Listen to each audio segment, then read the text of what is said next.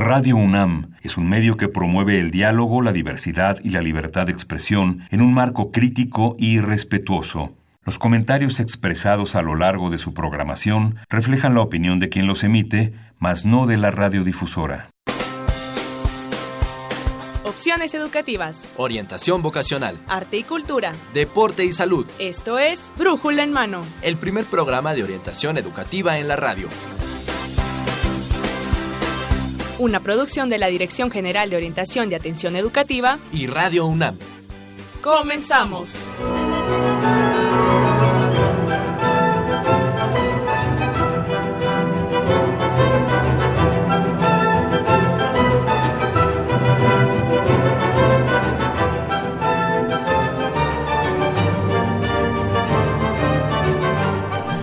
¿Qué tal amigos? Muy buenos días. Hoy es 9 de diciembre del 2019 y este es su programa de orientación educativa Brújula en Mano. Bienvenidos a esta emisión número 1221 de este programa de la Dirección General de Orientación y Atención Educativa. En los micrófonos los acompañaremos la próxima hora.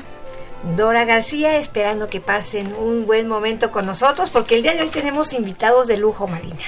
Así es, Marina Estrella en el otro micrófono y tenemos dos programas para, para usted que esperemos sea de su interés. Y, bueno, yo creo que sí. Por supuesto que sí. Yo creo que sí, porque vamos a hablar de una nueva carrera.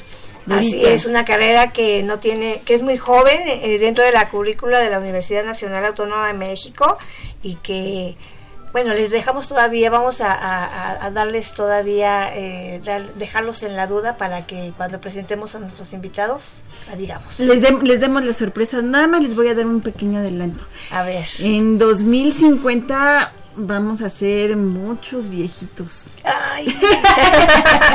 ok, ok. Pero la este, tiene algo esperanzador para nosotros. Así es, así es. Recuerden amigos que estamos en el 860 de AM y en internet nos pueden encontrar en www.radiounam.unam.mx. ¿Y en nuestras redes sociales, Marina? Bueno, y en nuestras redes sociales nos encuentra en vivo en este momento a través de Facebook. Saludos a todos nuestros internautas que están ahorita a través de esta plataforma siguiéndonos en este brújula en mano. Así es que usted nos puede también seguir en este brújula en mano de Facebook para que también pueda interactuar con nosotros. Porque bueno, aquí en cabina vamos a poder interactuar con ellos a través del teléfono. Claro que sí, llámenos, llámenos amigos al 5536 8989 y al 5682 28 12. Exactamente. así es, que aquí vamos a estar con usted este, dándoles unos regalos porque ahora traemos dos libros. Dos sí, libros, sí, 56 82 28 12 es el teléfono que tenemos ahora en, en cabina y bueno pues vamos a estar regalando el segundo volumen porque la semana pasada no se lo llevaron. Entonces vamos a regalar este volumen de la Real Expedición Botánica a la Nueva España, una edición bellísima de lujo que usted se puede llevar tan solo con interactuar con nosotros a través de Facebook o a través del teléfono con sus preguntas, con sus dudas, con sus comentarios. Pero además les traemos una, una novela de Dan Brown, se llama El origen. Así es. Entonces, no, no, no, no, aquí ya me la están pidiendo, aquí en la producción. Tienen que participar, tienen que participar. Tiene que ser para nuestro público. se ve muy bueno, ¿eh? se ve muy bueno. Así es que, bueno, puede estar con nosotros a través del 5682 2812 y a través de Facebook también. Así es, así es, así es de que no se olviden de hacer una llamada. ¿Qué te parece si hacemos alguna pregunta, nuestros invitados que hagan alguna pregunta al respecto para que se puedan ganar los dos libros? ¿Cómo ves? Así es. Bueno, pues que nos digan el nombre de la carrera que vamos a tratar, que vamos a decir en un momento más. Bueno, ok. Que estén atentos para ver cómo se llama esta nueva carrera del futuro y del presente también. Así es, así es. bueno, pues vamos a comenzar este brújula en mano, Dorita, y bueno, pues vámonos a la sección. Orientación educativa. Bueno, pues ya estamos en esta sección de orientación educativa y precisamente vamos ya a darles la sorpresa a nuestro auditorio. Claro que sí, el día de hoy vamos a tener un programa maravilloso con una carrera maravillosa. Y bueno, quiero eh, presentar a nuestros invitados y, y, se encuentra con nosotros el doctor César Augusto de León Ricardi, al cual le doy la más cordial bienvenida. Él es jefe de la carrera de Desarrollo Comunitario para el Envejecimiento. Bienvenido, doctor César Augusto. Gracias, Dora, muy amable por la invitación. ¿Y quién más, Marina? Bueno, pues también está con nosotros Miguel Ayala Aguirre, quien es alumno del cuarto año de esta carrera. Miguel, bueno, pues eres de las de la, de la segunda generación de esta carrera. Así es, Marina. Muchas gracias por la invitación al programa. Y sí, efectivamente, alumno de la segunda generación ya de esta carrera. que nos acompaña de Tlaxcala, Tlaxcala. Sí, vienes desde Tlaxcala para platicarnos sobre, sobre esta carrera. Muy interesante tu caso que ahorita vamos a ir platicando poquito a poquito. Por supuesto. pues sí, y bueno, vamos a empezar. ¿Qué les parece, amigos? Para que empiecen a conocer esta carrera que se llama Desarrollo Comunitario para el Envejecimiento. Como bien decía Nacional, y entonces me gustaría preguntarle, perdón, al doctor César Augusto de León, que nos empezara a hablar un poquito de, de, por qué eh, es importante esta carrera, cómo, cómo surge, qué nos depara el futuro para la vejez, por qué, cómo surgió esta idea tan interesante de hacer una carrera especializada en este rubro. Claro, Dora. Eh, te comento, eh, es una pregunta interesante, ¿qué es lo que nos depara el futuro en términos de vejez? Eh, esta carrera surge particularmente porque eh, diferentes investigaciones, estudios de carácter sociodemográfico han señalado que estamos en un proceso de envejecimiento poblacional. Y lo particular de este caso es que es un fenómeno que no solamente se da en nuestro país, sino es un fenómeno de carácter internacional. ¿Qué es lo que se espera en un futuro? Lo que esperamos es que aproximadamente en el 2050 al menos uno de cada cuatro mexicanos sea una persona mayor. ¿Qué quiere decir esto? Que seremos aproximadamente eh, casi la cuarta parte de la población en México sea una persona mayor. Eh, y esto sin duda alguna pues es un reto, pero además de retos abre oportunidades para atender a este eh, grupo etario que va a representar un gran porcentaje de la, de la población. En ese sentido, ¿qué es lo que nos depara? Lo que nos depara es que cada vez veamos en la vida cotidiana la presencia de mayor cantidad de personas mayores. En ese sentido, es importante que diferentes instituciones públicas, particularmente la UNAM, empiece a formar profesionistas que sean capaces de atender las necesidades de gestión social, de, social, de atención comunitaria a esta eh, población en, particular. Por mencionar solamente algunos datos, eh, este proceso es un, crecimiento acelerado. Eh, podríamos proyectar y considerar que al menos al día se eh, suman a este grupo etario aproximadamente 1040 personas. Es decir, todos los días se agregan casi más de mil personas que están cumpliendo 60 años o más. Es decir, es un proceso eh, paulatino, ¿no? De pronto pareciera ser que en el presente es difícil considerar que existe gran cantidad de personas mayores, pero sin duda alguna es un fenómeno que pensamos que se va a dar en el futuro, pero es un fenómeno que ya está aquí a la vuelta de la esquina, ¿no? En un par de eh, décadas estaremos viendo que cada vez hay mayor presencia de personas de personas mayores. Y en este sentido, la UNAM ha, eh, propuesto esta carrera en, atención a este fenómeno poblacional. Así es, así es. Se, por lo que estoy escuchando, se, considera ya en esta etapa de la, de, la, de la vida de los 60 años en adelante. Así es, eh, se considera a partir de los 65 años. Aunque hablar sobre envejecimiento y vejez eh, siempre nos pone en una posición de comprender este fenómeno como un fenómeno complejo. De hecho, eh, considerar que es los 65 años como el único marcador, pues algo que está en debate. Porque de pronto es importante destacar que el envejecimiento es un proceso que se da a lo largo de la vida. Entonces utilizamos la edad cronológica como el único marcador, pero existen muchas otras formas de, envejecer. De envejecer. Envejecemos en el ámbito laboral, en el ámbito deportivo, existen muchas formas, ¿no? Y en, el este ámbito deportivo hasta más jóvenes. Hasta más jóvenes, ¿no? Por supuesto. pero a los 30 años ya los futbolistas ya no son tan jóvenes. Así es. pero si quisiéramos utilizar una, un, marcador serían los 65 años para clasificar a este grupo etario. Ok, ok. Que es al, al grupo al que van, van a atender los chicos de esta carrera. Así es. Sí, bueno, nosotros este, trabajamos con, con, personas envejecidas, pero también con personas en proceso de envejecimiento, que aproximadamente se considera de los 45 años en adelante. Entonces... O sea, ya con nosotros. por supuesto, claro. ya tenemos que irnos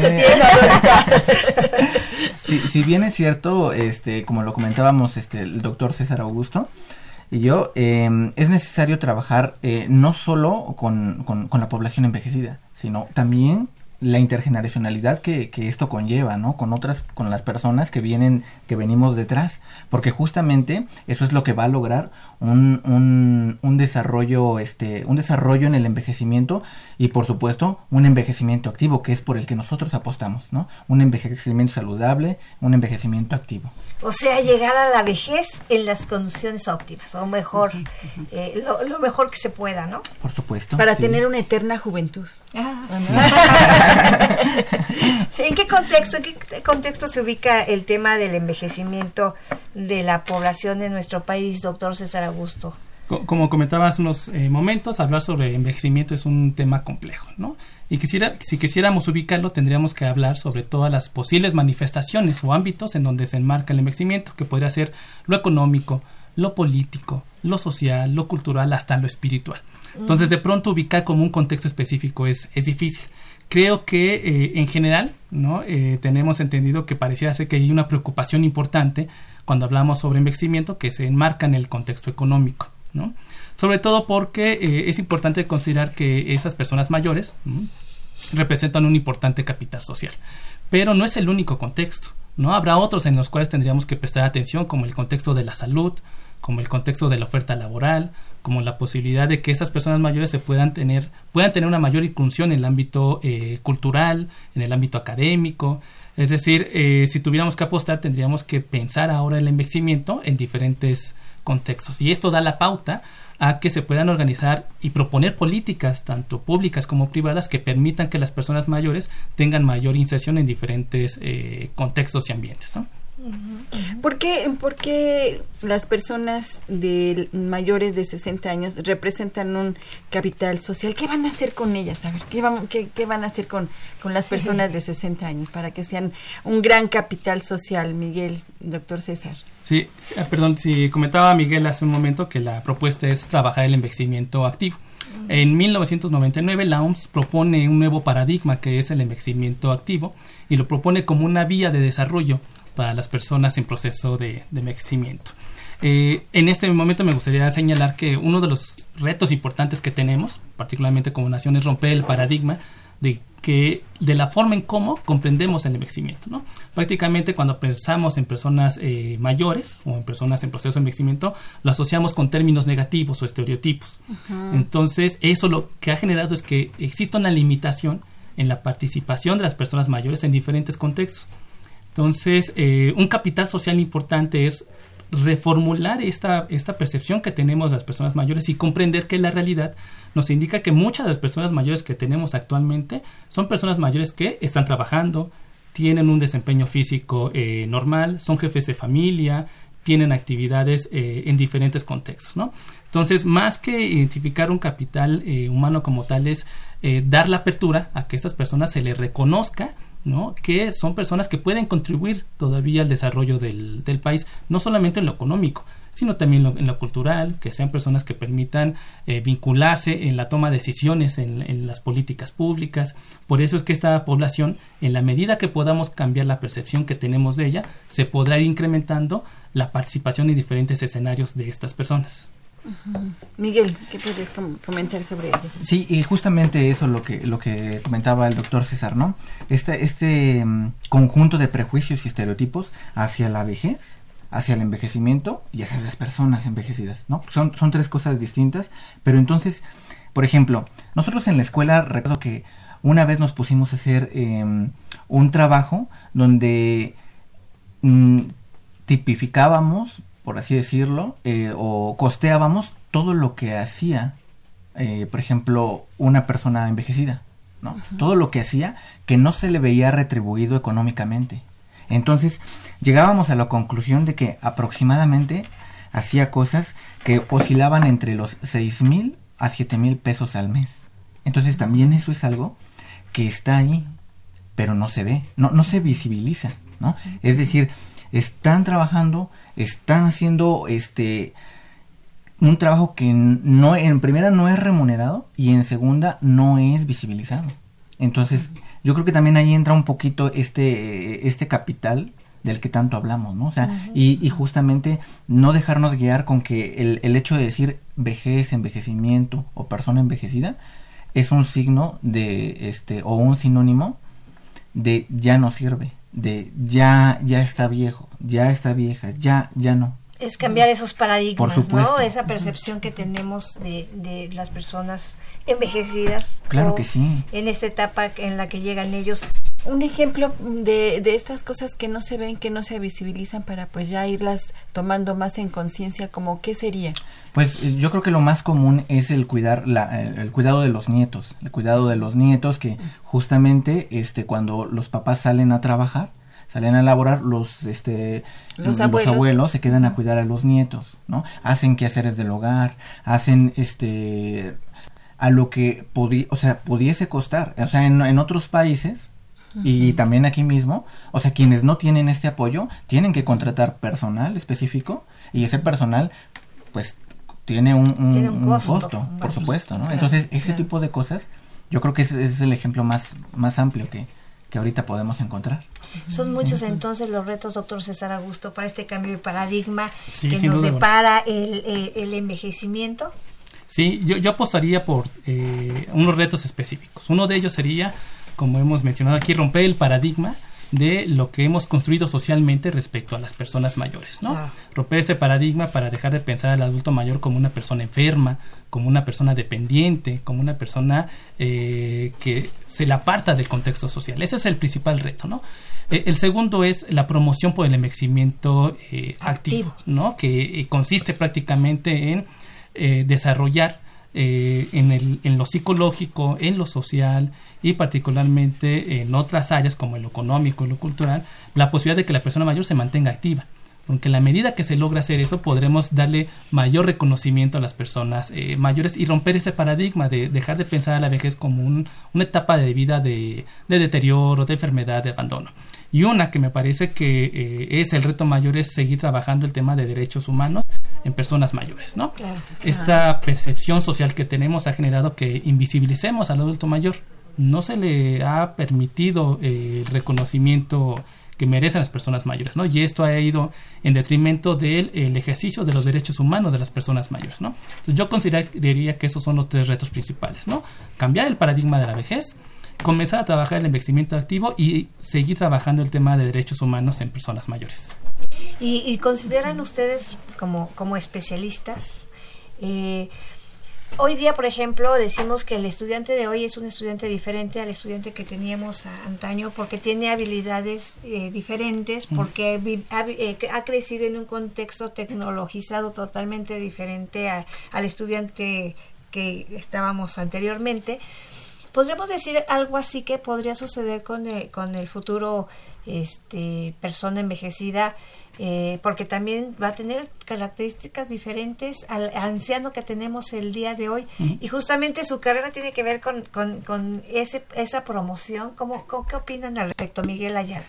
Ok, bueno, eh, yo creo, nosotros hemos trabajado con diagnósticos comunitarios, es decir, trabajamos con la población con la que se está, este, perdón, eh, estamos este, en contacto con la población con la que se va a trabajar.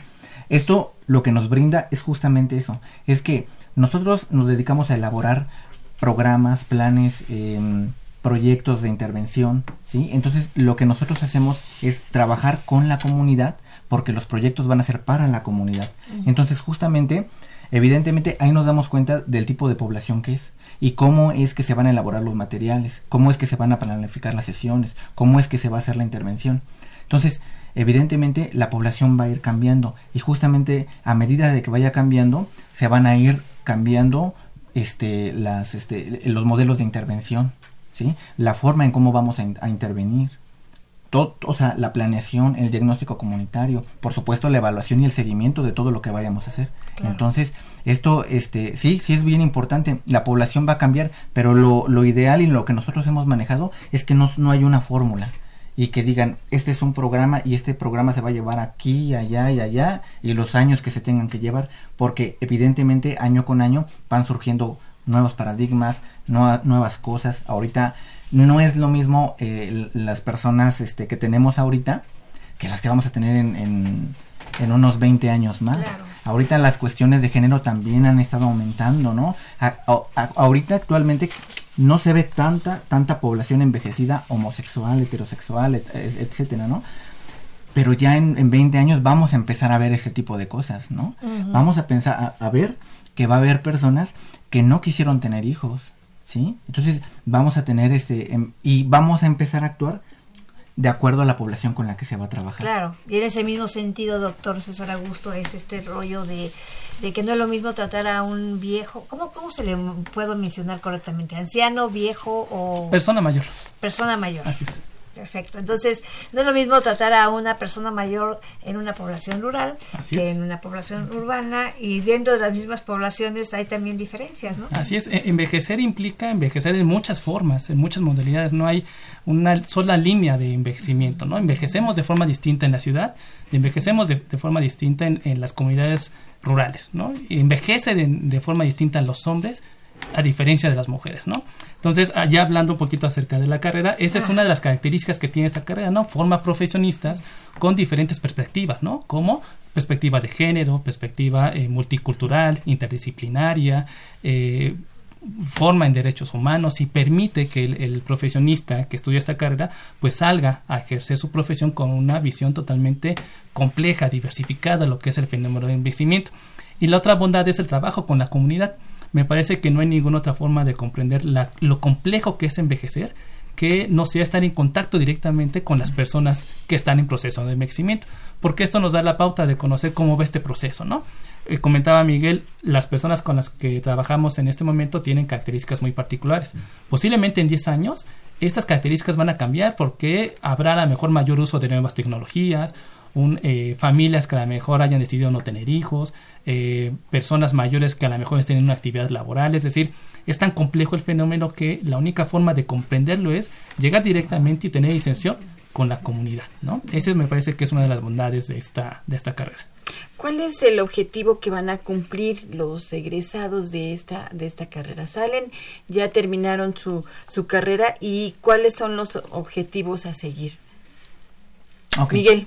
¿Cuál es tu objetivo? Este, bueno, quiero, quiero mencionar algo que este, la carrera, en el, justamente en el cuarto año tenemos dos áreas de profundización, gestión social y envejecimiento saludable. Entonces, eh, en ese sentido, eh, mi objetivo justamente es ese, ¿no? Es eh, trabajar en organizaciones pues en organizaciones de la sociedad civil y por supuesto este también en organizaciones gubernamentales y justamente tratar de incentivar este envejecimiento activo y envejecimiento saludable por el cuanto, por el cual estamos luchando sí o sea y, por supuesto es uno de los objetivos tratar de, de, disminuir los prejuicios y estereotipos negativos que se tienen ante la vejez ¿Cómo, ¿cómo lo vas a hacer? ¿Cómo, ¿Cómo, has pensado hacerlo? Ah, bueno, pues eh, hemos Hemos trabajado en distintas maneras.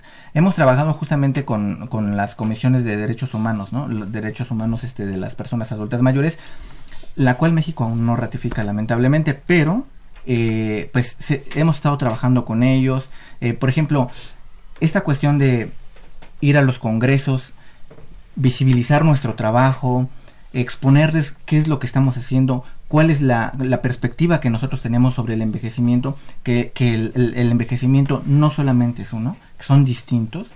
Yo creo que esa es una, muy, una, una buena manera de poder insertarnos, empezar a cambiar ese paradigma, ¿sí? O sea, que las personas nos conozcan, tanto este, académicamente como socialmente.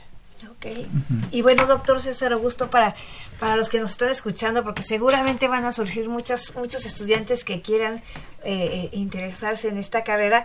A ver, es una carrera que se, se estudia en, en, cuatro años, ¿En ocho años? semestres. Así es. Es una carrera, platíquenos en dónde se estudia, todos los detalles para que nuestros amigos que nos escuchan tengan como una noción general sobre la carrera. Por supuesto que eh, va a ver dónde pueda revisar con mayor profundidad, pero para que tengan una idea. Claro, bueno, el nombre de la carrera es Desarrollo Comunitario para el Envejecimiento. Es una carrera que se oferta en cuatro años, que como eh, tiene dos modalidades eh, al, al, finalización, que es un área de profundización, que es envejecimiento saludable, y otra área de profundización, que es gestión, eh, gestión social. ¿no? actualmente es una carrera que se imparte en el estado de Tlaxcala, es una carrera que forma parte de la Facultad de Estudios Superiores Zaragoza y que además de la formación profesional oferta una eh, carrera técnica profesional en cuidados gerontológicos que eh, se oferta con dos años de, estudio más un semestre adicional. Y me gustaría eh, señalar algo importante, ¿no? Es una carrera joven, ¿no? Es una carrera que podríamos agrupar en aquellas carreras que llamamos del futuro, porque esta es una carrera que está formando profesionistas para atender un fenómeno que se está presentando actualmente y que tendrá mayor presencia en el, en el futuro pero es una carrera que tiene una característica particular. A diferencia de otras carreras que atienden temas de envejecimiento como eh, la licenciatura en gerontología, como una especialidad en la medicina que puede ser la geriatría o el trabajo social, estas carreras tienden a formar profesionistas que están dirigidos a atender a las personas mayores. Y tienen en común esto, pero no están apostando por eh, desarrollar todo el potencial que tienen las personas mayores. ¿no? Entonces, esta carrera que es desarrollo comunitario para el envejecimiento hace esta apuesta que es formar profesionistas capaces de hacer gestión social, de tener inserción en la política pública, en las asociaciones civiles, eh, entre otras organizaciones, eh, con la finalidad de incluir a la persona mayor en el contexto social y promover su envejecimiento activo. Es decir, no es una mirada, digamos, como de asistencia, como lo podría hacer la geriatría o la gerontología, es más bien promover eh, que la persona mayor se desarrolle de forma activa en diferentes escenarios, ¿no? En ese sentido, el perfil profesional que se espera de la carrera sería más o menos cuál. Bueno, lo que estaríamos esperando que sea un profesionista capaz de hacer consultoría, que pueda desarrollar proyectos de intervención social, que pueda tener eh, inserción en asociaciones civiles, en organizaciones internacionales que traten y tengan programas de eh, desarrollo, particularmente en temas de vejez. Entonces, eh, no son cuidadores de viejitos. No, no, no. no eso, eso, digamos, sería apostar por esta mirada tradicional del envejecimiento, ¿no? Donde el adulto mayor tiene que ser cuidado. La, la, apuesta es diferente, ¿no? Es una, una carrera que apuesta por desarrollar profesionistas capaces de hacer gestión social y desarrollar programas de intervención comunitaria en temas de vejez para desarrollar todo el potencial que tienen las personas las personas mayores. Y bueno, en ese sentido, Miguel Ayala, este qué oportunidades laborales te van a presentar eh, con tu, a ti como egresado de esta carrera. Ya has mencionado algunas eh, cosas, pero quisieras eh, decir más al respecto. Sí, claro. Este, por ejemplo, el Instituto Nacional de Geriatría, este, INAPAM, el DIF, eh, por ejemplo, eh, instituciones gubernamentales, públicas, nacionales e internacionales, eh, incluso la misma evaluación de, la política pública. También este, tenemos formación en evaluación de política pública y creo que también ese puede ser una, un, este, un medio de inserción muy bueno. Docencia, investigación. Por supuesto. Por supuesto. quisiera señalar que es una carrera que integra en su plan de estudios la formación de alumnos bilingües entonces, esta idea es tener un, profesionista que además pueda tener inserción con organismos internacionales. ¿no? que sea capaz de vincularse con asociaciones civiles de carácter internacional, que hacen eh, y tienen un muy buen uso de las nuevas tecnologías, ¿no? y que además puedan generar no solamente proyectos, sino que desarrollen investigación en temas de envejecimiento. ¿no? Y esto les permite vincularse con lo académico, con instituciones de investigación. Es un panorama, digamos, amplio lo que eh, el perfil que, de egreso que tienen estos estudiantes. Y si, y si lo visualizamos hacia el estudio de posgrado, ¿hacia dónde se dirigirían? Si, por ejemplo, tú, Miguel, quieres hacer posgrado, ¿qué, dónde te puedes insertar? ¿Lo has visto? sí, mm, bueno, este, por ejemplo, eh, pudiéramos lo bonito de esto es que somos interdisciplinarios, entonces justamente no necesitamos como que una sola línea, ¿no? Podemos hacer, por ejemplo, un posgrado en desarrollo regional y urbano, podemos hacer un, un, un, posgrado en psicología comunitaria, podemos hacer un posgrado en antropología, sociología, trabajo social incluso. Es, ese es lo bueno de, este, de, pues, de la carrera, ¿no? De la interdisciplinaridad que nos caracteriza. El campo laboral, entonces, ¿dónde se encuentra? En las instituciones públicas y privadas en los diferentes eh, niveles de gobierno, ¿no?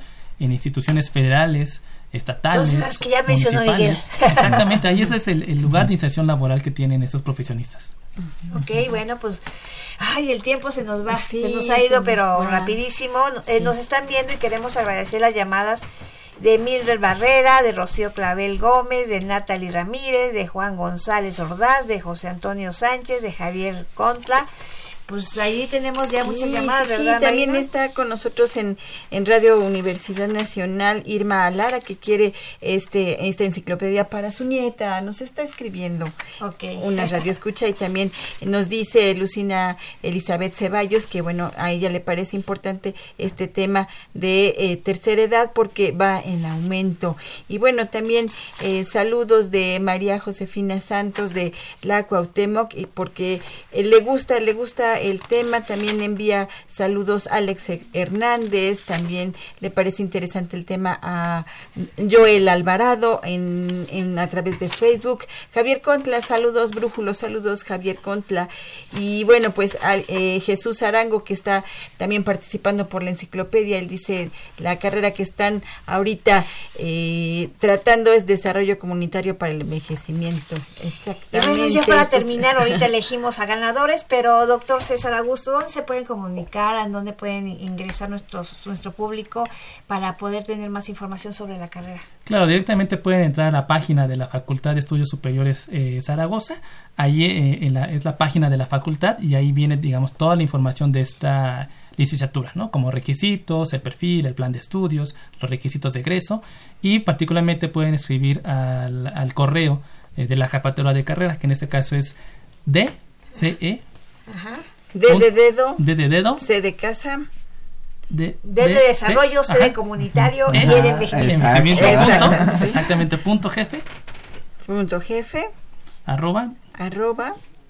Gmail.com gmail.com para aquellos que estén interesado en- en- interesados en inscribirse a esta carrera. Bueno pues también si tienen alguna duda esta carrera se imparte en este campus Tla- de Tlaxcala entonces Así es. ustedes les darán también toda la información de, de cómo de, de cómo irse para allá tienen que vivir allá Sí, Miguel- particularmente- Miguel te mudaste Así es. ya sí, no eres sí. del DF ya no eres de la zona conurbada Exacto, ya tengo tres años y medio allá viviendo, entonces es una experiencia magnífica, también es algo que no se, no se habló aquí ahorita, pero sí es una experiencia muy, Te muy cortaste el cordón umbilical Por de la supuesto, familia. totalmente, totalmente. Iba a mencionar algo, doctor César Augusto. Sí, algo importante es que bueno, es una característica de la carrera, ¿no? Que se oferta en, en Tlaxcala, pero me gustaría mencionar que a partir del siguiente periodo, en agosto de 2020, esta carrera también se va a ofertar en el campo 1 de la Facultad de Estudios Superiores Zaragoza. ay qué Tendremos, primicia eh exactamente, tendríamos eh, la oferta en Tlaxcala y en Ciudad de México. Híjole, esta es una primicia para Brújula en Mano, el que esta, esta carrera ya esté también aquí en, en la zona conurbada, en la FES Zaragoza, así es que estén muy al pendiente aquellos que quieran eh, estudiar esta carrera. Y bueno, ya nos están haciendo señas, ya no podemos seguir platicando con ustedes, pero bueno, pues eh, todas sus Queda la, la invitación abierta para otro programa porque Muchas todavía hay mucho que hablar, ¿verdad? Exactamente. Y quien quiera tener más información, dcd.jefe.gmail.com. Ahí pueden mandar Es más. DCE, de envejecimiento. DCE. Ok, de envejecimiento, de desarrollo comunitario para el envejecimiento, arroba gmail.com, ahí podemos tener más información de esta carrera. O también en la página de la FES Zaragoza. Así es. Queremos darle las gracias. Qué bueno que estuvieron aquí con nosotros. Muchas gracias. Estamos muy contentos de que nos hayan dado esta primicia y quiero darle las gracias al doctor César Augusto de León Ricardi, que es jefe de la carrera del campus de 3 de la FE Zaragoza. Muchas gracias. Muchas gracias, Dora. Muchas gracias, Marina. Gracias por haber estado con nosotros en este Brújula en Mano. No, no se vaya porque seguimos con un segundo tema en este Brújula en Mano. Gracias, Miguel Ayala, por haber estado con nosotros. Gracias a ustedes, ¿eh? gracias Marina y gracias Dora. Muchas gracias. Seguimos con este Brújula en Mano. El primer programa de orientación educativa en la radio. Brújula en mano. Entrevistas, debates, Eventos culturales y deportivos. académicos y recreativos. Y todo lo que deseas saber sobre el campo de la orientación educativa. Escúchanos todos los lunes de 10 a 11 de la mañana. Por Radio UNAM 860 de amplitud modulada. Y en internet en www.radionam.unam.mx. Brújula en mano, el primer programa de orientación educativa en la radio. Opciones educativas. Información escolar. Becas. Bolsa Universitaria de Trabajo. Servicio social. Premios y reconocimientos. Formación cívica. Medio ambiente. Salud y calidad.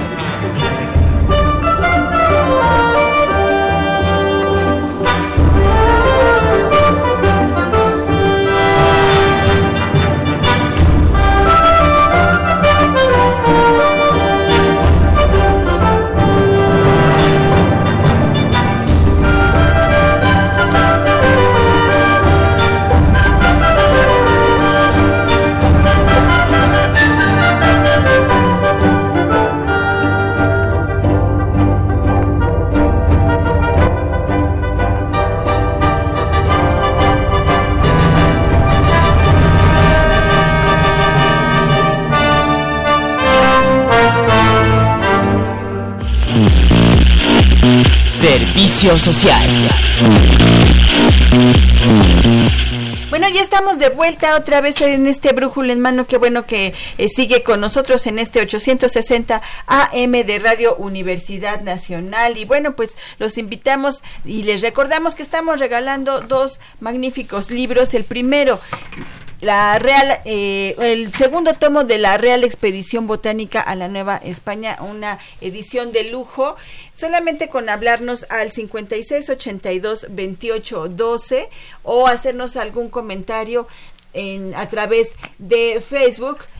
eh, sobre qué carrera fue la que eh, nosotros Hablamos. tra- tratamos, entonces bueno, se puede llevar uno de estos tomos de lujo de la Real Expedición y también una novela también de lujo del autor del Código Da Vinci, Dan Brown.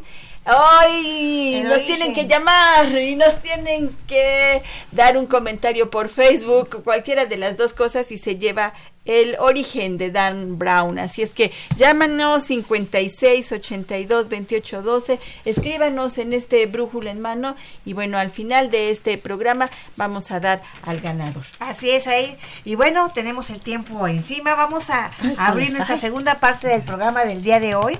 Y bueno, tenemos el gusto de tener aquí con nosotros a la psicóloga Sandra García Sánchez. Ella es académica de la Dirección General de Orientación y Atención Educativa de nuestra querida UNAM, Así y a la cual le doy la más cordial bienvenida. Muchas gracias, muchas aquí. gracias. Bienvenida Sandra, una compañera de la Dirección General de Orientación muy querida. Ah, muchas gracias.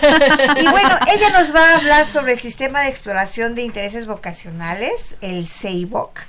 Que, que además es- es- está estrenando, está estrenando Seibook ¿Qué es eso? ¿Qué es eso, Sí. querida Sandra, del CEIVOC para nuestros alumnos que están en este proceso de elección de carrera? ¿Qué significa eso de CEIVOC? Ok, bueno, pues les vengo a hablar de una plataforma excelente, padrísima para nuestros jóvenes de bachillerato. El CEBOC es, eh, bueno, lo que significa es Sistema de Exploración de Intereses Vocacionales en Línea. Es el acrónimo, justamente el CEIVOC, es un poquito complicado, bueno, se nos puede olvidar un poquito, pero bueno, es lo que significa. Es una plataforma de orientación vocacional que busca apoyar a los jóvenes para elegir su carrera. Está enfocado básicamente pues para alumnos de bachillerato, preferentemente segundo, eh, tercer año de bachillerato, que van a escoger su área, que van a escoger su carrera específicamente, ¿no?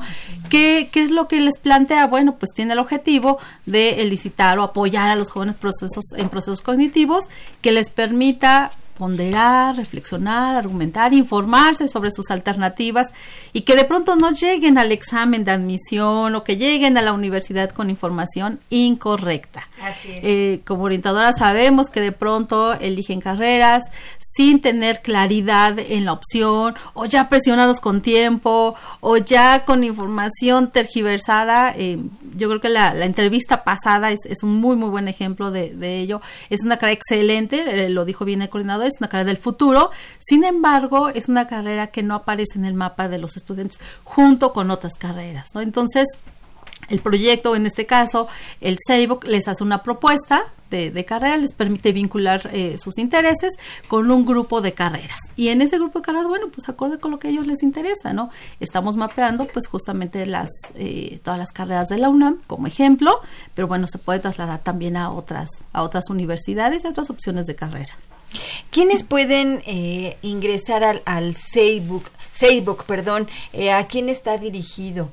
¿De, de, de qué nivel escolar está dirigido el Seibook? Principalmente está dirigido a alumnos de bachillerato, de segundo y tercer año de bachillerato, público en general, no está, eh, es uno de los servicios, bueno, no es uno de los servicios, es una de las plataformas que justamente eh, acepta alumnos de, de todas las escuelas, es totalmente gratuito, eh, no tiene, bueno, la distancia evidentemente como es en línea, se puede, se puede salvar y bueno, pueden ingresar. Yo les decía que... Pero no es solamente para alumnos de la UNAM. No, por supuesto que no, es para público en general, es, eh, escuelas públicas, privadas, incorporadas, alumnos de la UNAM, es decir, para todos los jóvenes que van a elegir una carrera específicamente, ¿no? Eh, perdón, hablamos un poquito eh, de que preferencialmente tenemos en, en, la plataforma efectivamente jóvenes, eh, por ejemplo, de secundaria, lo hemos visto que luego están muy interesados para empezar a explorar sus intereses intereses. Lo pueden hacer, sí lo pueden hacer. Sin embargo, eh, principalmente la, la población bachillerato que dicen ya tengo que elegir un área, ya tengo que elegir una carrera, ya estoy sobre tiempo y bueno, pues lo, lo requiero, ¿no? Tenemos también jóvenes de eh, licenciatura, desafortunadamente, que son de cambio de carrera y que están buscando como esa nueva alternativa para ver qué es lo que podrían estudiar ahora. Uh -huh. Estamos hablando que es una plataforma eh, que va a explorar un sistema que va a explorar intereses vocacionales específicamente. Así es. Más o menos, ¿cuáles serían los temas, lo, lo que se trataría dentro de, de, todos los contenidos de la plataforma? Okay. Una de las grandes ventajas que tiene este sistema es que eh, le estamos dando una perspectiva sistémica o eh, un enfoque integral. Entonces, los jóvenes evidentemente sí van a encontrar un cuestionario de intereses vocacionales, que es uno de los elementos que lo integra. Para empezar con un Exacto, diagnóstico. Así ¿no? como que, bueno, vamos a empezar por un punto de partida. ¿Qué, a ver cómo estamos en este, en este ámbito vocacional. Empiecen a contestar el cuestionario de intereses y a partir de ello se van a derivar materiales de trabajo, se van a derivar actividades y todo eso. Entonces, eso es algo muy importante. Sin embargo, para llegar al cuestionario es necesario que primero pues hagan un registro, que eh, tenemos, por ejemplo, hay videos de sensibilización que les habla acerca de las carreras, de la importancia de la toma de decisiones vocacionales.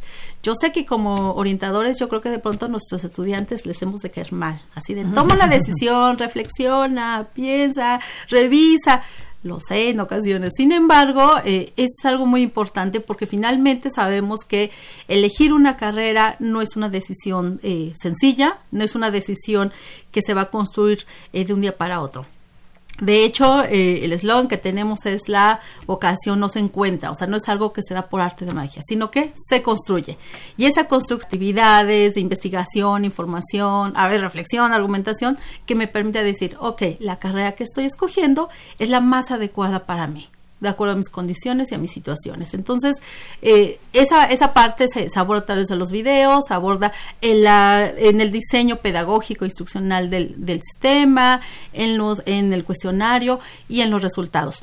Es un, como especie de mini curso, de curso. ¿Cuánto tiempo se lleva una persona? Ingresa a la plataforma, empieza a trabajar con contenidos, ve claro. videos, todo lo que tiene la plataforma. ¿Cuánto tiempo les lleva en esta exploración? ¿Cómo es para que pues, nuestros amigos que nos están escuchando más o menos tengan como una noción general? Claro. La primera parte que es de registro de datos generales es súper rapidísimo, les puede llevar 5 o 10 minutos, o sea, es súper rapidísimo. Eh, contestar el cuestionario también les puede llevar, bueno, eh, no, no 5 minutos, les puede llevar más o menos como 20 minutos. Uh -huh. Ahí es importante hacerlo de manera reflexiva. Y ese no es, efectivamente, ese no es el objetivo del cuestionario nada más, es el punto de partida, claro. como bien lo mencionábamos. Ajá. El trabajo que va a implicar después, ese es el, es el más, un poquito más pesado, porque porque finalmente de acuerdo a los resultados y de acuerdo al perfil que el alumno obtenga, se le va a hacer una propuesta de trabajo. Tenemos jóvenes, por ejemplo, que dicen, ¿sabes qué? Si contestó el cuestionario, encontró una propuesta de carreras, ya tiene ahí una propuesta, y sobre eso empieza la investigación profesiográfica, que es una revisión de las características de la carrera, en dónde se imparte, plan de estudios, eh, a qué se dedica, dónde se va a trabajar, cómo es el proceso de admisión en, en, esa, en esas carreras, sobre todo en el caso de UNAM, que tenemos las características de acceso indirecto, prerequisitos y todo eso. Entonces, y puede ser una o claro, varias carreras. Claro, exactamente. Y sobre esa investigación, eso es lo que les va a llevar tiempo, porque evidentemente no lo van a hacer eh, en una hora o en dos horas. Va a implicar que efectivamente primero hagan una investigación documental y posteriormente pues tal vez vayan a las escuelas, vayan a las facultades y hagan una serie de cosas. Entonces no es esa parte, esa parte de actividad no es como que tan sencilla de 10 minutos. ¿no? Ni tan rápida. Esa, ni tan rápida. Uh -huh. eh, en el caso, por ejemplo, de otros jóvenes que, bueno, eh, es muy común que nos digan, todo me gusta, me gusta, te gusta eh, Y además artes, son buenos para todo, Ay, ¿no? además son buenísimos y me- además me lo dicen convencidos. Digo, ah, ok, perfecto. Sí, pero desafortunadamente no puedes escoger todo. En la universidad tienes que escoger una carrera. Sé que la UNAM es muy bondadosa y tiene 128 carreras, pero tiene que escoger una y una carrera de base. Entonces, con esos jóvenes, por ejemplo, hay que hacer un, tratamiento distinto, un trabajo distinto, y uno de ellos, pues, es, a ver, vamos a sentarnos, vamos a empezar a jerarquizar, vamos a empezar a trabajar, vamos a empezar a ver qué cosas si te gusta para profesionalizar y qué cosas te gustan más como pues elementos secundarios, eh, las quieres tener cerca de tu vida, pero no las vas a profesionalizar, no las, no las vas a enfocar a un ámbito bastante profesional. ¿no? Entonces hay que hacer ahí un trabajo. Y ese trabajo en línea de verdad es muy, muy complicado. Eh, nosotros, eh, bueno, por ejemplo, la responsable de- del proyecto, la maestra Gabriela Velázquez y yo, de verdad es, es complicado trabajar en sistema presencial, pero bueno, en línea es muchísimo más porque finalmente tenemos que adecuar los contenidos, tenemos que adecuar el lenguaje, las instrucciones, debe quedar claro, o sea, esa es una serie de Pero modificaciones. el alumno entra y no solamente va a tener contacto con, con los contenidos y la plataforma, sino también va a tener contacto con un orientador. ¿Cómo, cómo lo maneja? Así es. Eh, en este caso, por ejemplo, bueno, toda la ruta es que el estudiante entra, eh, bueno, se registra, contesta el cuestionario, posteriormente ellos van a revisar una gráfica, se les va a generar una gráfica de resultados, que es, eh, es el eh, top 10, digamos, de- del, sistema. Todo el mundo quiere ver nada más su gráfica, donde salió alto y todo esto. Y algo muy bueno que tiene el sistema es que les genera una retroalimentación. Eh, muchos jóvenes nos han comentado, "Ay, es que puedo ver mi, mi gráfica en otros en otras plataformas o en otros sistemas, pero no le entiendo lo que quiere decir, no sé qué, qué representan estos datos. Y lo que hicimos ahí es explicarle justamente esa gráfica, explicarle, hacerle una propuesta de carreras, tanto en la UNAM y también, insisto, eh, eso lo pueden traspolar a otras universidades, ¿no? Eh, se les da, por ejemplo, ligas de referencia, de revisión y todo esto. Y posteriormente ellos eh, pueden salir del sistema y regresar las veces que lo deseen. Eh, de esas veces, bueno, ellos pueden regresar, se les hace una evaluación y de ahí eh, se mantienen en, en- digo, pueden estar en comunicación con nosotros a través del correo o bien ahorita ya por nuestras redes. Pero sí es un sistema eh, que estamos promoviendo la autonomía, la autorregulación eh, en su proceso vocacional. Es decir, que si ese, eh, por ejemplo, el sistema presencial es muy común que los chicos lleguen y con que vayan acompañados, pero en este caso, eh, una de las bases de por qué construimos este, este sistema es que todos los jóvenes, bueno, toda la, la matrícula de nivel medio superior o incluso simplemente bachillerato UNAM no puede acercarse a los centros presenciales. Sabemos que la UNAM tiene estrategias presenciales, grupales, masivas, individuales, como el encuentro del mañana, nuestros cursos, tenemos la materia de orientación en estos bachilleratos y otros bachilleratos también lo tienen, pero estos jóvenes no todos van a llegar a una estrategia presencial. Entonces, el objetivo es que los jóvenes sean autorregulados, autónomos en su proceso vocacional, no sustituye un proceso eh, presencial, pero sí que tengan los andamios, sí que tengan los inicios o como lo mencionaba la maestra Dora, los, eh, la exploración justamente de estas eh, de esta necesidad vocacional, que tengan los elementos suficientes para decir puedo tomar una eh, una decisión de carrera y bueno continuar con ello, ¿no? Eh, ¿Qué ha representado el Facebook en la orientación? ¿Qué reto? ¿Cuál es el reto del Facebook? Híjole, tenemos, eh, tenemos dos retos muy, muy importantes. Un primer reto es, eh, parte de lo que ya les he mencionado, que nuestros jóvenes no se queden solamente en la gráfica, que no se queden solamente en la, en la propuesta de, de una carrera, sino que eh, avancen un poquito más hacia los materiales de trabajo. Hablamos un poquito, el, el material ahorita no está estructurado como un módulo de trabajo, porque es muy amplio, pero sí tenemos trabajo y actividades que ellos pueden continuar y que pueden realizar. Y esa es la parte donde ellos ya no abordan. Eh, tenemos, por ejemplo, en términos de porcentaje, un 50% de nuestros jóvenes se les hace una propuesta de carrera y cuando empezamos a revisar los materiales vemos que en promedio... Yo creo que 1 o 2% de nuestra población ingresa a los materiales. ¿no? ¿Cuáles son estos materiales? esos Están- materiales van a estar definidos básicamente por el perfil vocacional del estudiante, de acuerdo a las necesidades vocacionales de los estudiantes. Actualmente tenemos eh, cinco materiales, cinco materiales para, para cada perfil, eh, y cada material está vinculado con la necesidad vocacional del estudiante. No es un material que digan, ok, todos lo vamos a ver, todos vamos a entrar, porque en realidad no son las necesidades de todos. Les comentaba el ejemplo, el estudiante que ya se le hizo una propuesta de carrera, que tiene un poco más, eh, mayor de claridad en sus opciones vocacionales, a ese estudiante, por ejemplo, se le va a dar un material ya de investigación, es decir, ya tienes una propuesta de carrera, ya tienes una lista, bueno, pues vamos al siguiente paso que es investigarlas, conocerlas de, eh, más, de manera más cercana, ¿no? Otro, por ejemplo, sería el de jerarquizando alternativas. El, ejemplo que les planteaba, decir, bueno, ¿sabes qué? No, no tengo este, no sé por, por, dónde ir porque todo me gusta. Bueno, entonces vamos a empezar a hacer un ejercicio de jerarquización. Priorizar. Priorizar. es algo que a los jóvenes les cuesta mucho trabajo. Y entonces, bueno, tenemos este, tenemos, eh, por ejemplo, un, una, un material muy, muy interesante que es el de área de conocimientos. Seguramente la, la también lo, lo conoce muy bien vemos que desafortunadamente los jóvenes no identifican las áreas de conocimiento y es el primer, eh, ¿cómo le llamaríamos? como el primer eslabón, el primer, el primer punto de partida exactamente para empezar todo este proceso vocacional, porque es justamente la estructura que le va a dar, eh, en este caso la UNAM, pero bueno, cualquier universidad para sus carreras. Entonces, si el estudiante no identifica ese, ese orden, de pronto, pues sí nos encontramos con cosas, y evidentemente muy, muy comunes, y es nuestro trabajo, en el que nos dicen, bueno, ¿sabes qué? Me gusta medicina, pero también me gusta una ingeniería, pero también me gusta trabajo social, y también me gusta música, sobre todo música, es, es algo muy, muy común. Y dice, pues sí, pero yo creo que ya profesionalmente no podemos tomar todas, ¿no? Entonces está este, este material, que es la, la puerta de entrada en cuanto a, los materiales, que es eh, áreas de conocimiento. Y para ir acotando esa esa decisión. Para ir cerrando, exactamente, para ir cerrando una sola. Uy, no, pues es un trabajar lo que ustedes han hecho. Veo que les ha... Eh, han observado muchos retos para realizar este tipo de, material de sistema. ¿Cuánto tiempo más o menos les ha llevado? Pues ahorita más o menos, te, eh, bueno, no más tenemos eh, cuatro años, vamos por el quinto. Este es un proyecto apoyado por la UNAM, por DEGAPA UNAM. Hay un programa que es Programa de Apoyos para la Innovación y Mejoramiento de la Enseñanza de la UNAM, que se asigna eh, un presupuesto y bueno, pues ya, ya llevamos este cuatro años con, con nuestro proyecto porque cosa que sí es importante el impacto y todo esto, ¿no?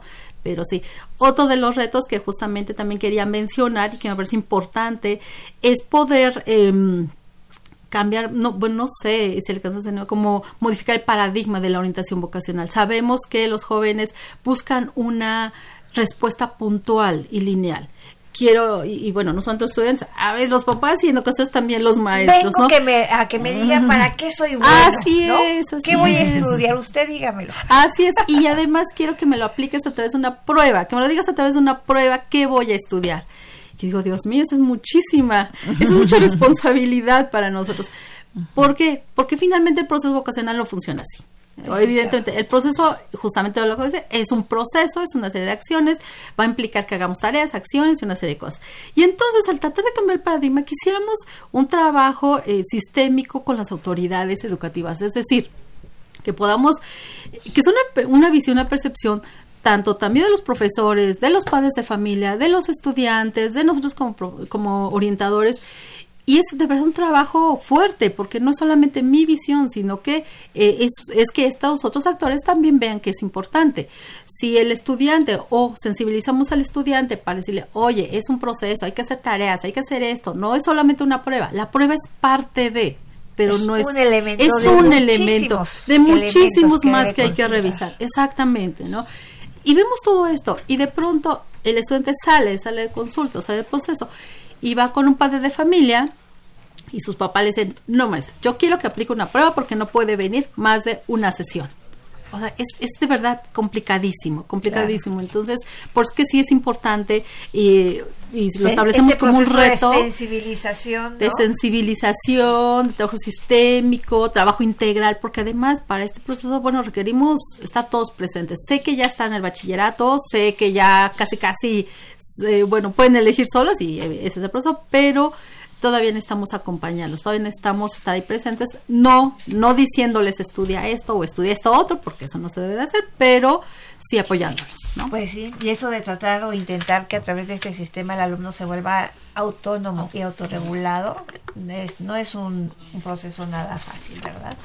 Ay, Mae, En absoluto. ya se nos va el tiempo, Ay, como no. siempre estamos en, en este proceso de del programa en donde tenemos que hacer el sorteo de los de los de los libros, de los. Premios y le queremos pedir un favor, a ver A si ver, nos puede díganos. elegir quiénes pueden ser los ganadores para de, primero, de, la, primero enci- de la enciclopedia. A de ver, la aquí- enciclopedia. A ver, vamos a tener, ver, de aquí de las alternativas que tenemos, yo creo que tomamos esta. Muy Vamos bien, a ¿la puede leer, ver. por favor? A ver, vamos ¿Quién a ver. es? Es Lucina Elizabeth Ceballos. Ah, Eh, qué bravo. bien, Lucina. Tiene ganador. Ella quiere, ella quiere, eh, es- este, tomó El- para su nieta, ah, no, eh, No, no le interesó, bueno, ok. Y para el libro de Dan Brown, ¿quién será el, el Híjoles. ganador? Ah, así como que de todos esos que están aquí, pues bueno, vamos a tomar a él. Esta papeta es, ella es Joel Joel Alvarado Alvarado. de- en felicidades, Facebook. felicidades de ellos nuestras son, redes ellos sociales son los de ganadores de, Facebook. Perfecto, nosotros nos comunicamos con los ganadores para decirles dónde vamos, van- dónde pueden recoger Así sus es. regalos. Pues queremos La dar última- las gracias. Antes de, también, mire, tenemos ¿dónde- aquí a Lourdes Muñoz Flores que nos habla de la Benito Juárez y nos dice que muy interesante el programa y que tengan cuidado hoy día en los supermercados porque hay muchos carteristas y, y que se cuida la gente porque están los robos muy muy Híjoles. fuertes. Gracias por compartir también. Esto Sí. tiene este programa que hablamos y damos voz a todo. De mundo. todo un poco. Bueno, ahora, ¿cómo ingresar al Facebook? Así rapidísimamente. Rapidísimo, ¿Cuál bueno. es, el, cuál es la, la, la página donde podemos encontrar el La- el sitio web es www.vocacionseiboc, s e i v o c punto unam punto mx. Eh, pueden ingresar y bueno ahí está activo las 24 horas del día. Quizá ahorita en diciembre nos demos un receso pero bueno básicamente está está abierto al público en general. Y nuestras redes sociales nos pueden seguir lo mismo Facebook eh, con, nos pueden buscar como Seiboc y nos van a encontrar. En nuestras redes sociales, por ejemplo, publicamos temas eh, enfocados a eh, cuestiones, eh, bueno, vocacionales, temas vocacionales, proceso de admisión, eh, Toda la información que le Cursos, puede sí. interesar al alumno que está en claro, este y proceso de acompañarlo en este proceso que luego no sabemos ni por dónde empezar a buscar, ¿no? Esa es la, la finalidad, ¿no? Muy bien, entonces la página, repetimos, www.vocación Seiboc. Seiboc, Seiboc, que es el eh, acrónimo de Sistema de Exploración de Intereses Vocacionales. Entonces Así es S-E-I-V de vocación O-C.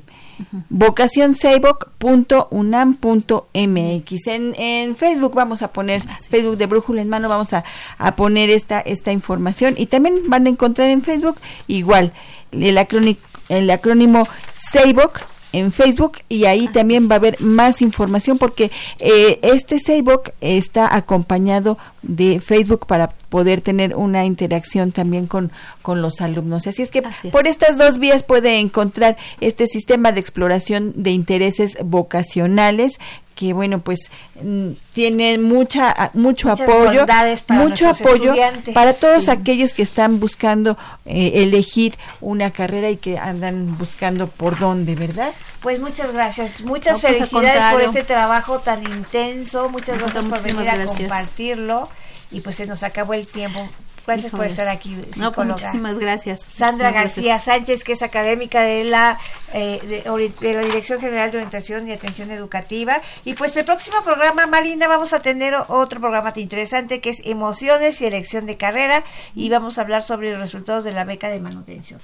Pues ya estamos en la recta final de este 2019, ya estamos muy navideños y pues nosotros nos despedimos de este Brújula en Mano en vivo. La próxima semana empezamos nuestros grabados que los preparamos con mucho con, con mucho cariño para ustedes y con mucho gusto para darles más información en temas vocacionales. Así, Así es que es. acompáñenos el próximo lunes, estaremos en punto de las 10 de la mañana y bueno, pues nos despedimos de este Brújula en Mano en los controles técnicos Socorro Montes en la producción y transmisión en redes sociales de Miguel González en la producción también estuvo Miguel Belmont y también en la realización y producción general el licenciado Saúl Rodríguez Montante. En la conducción nos despedimos Dora García. y Marina Estrella. Siga en este 860 AM de Radio Universidad Nacional. Nos escuchamos la próxima semana. Hasta luego.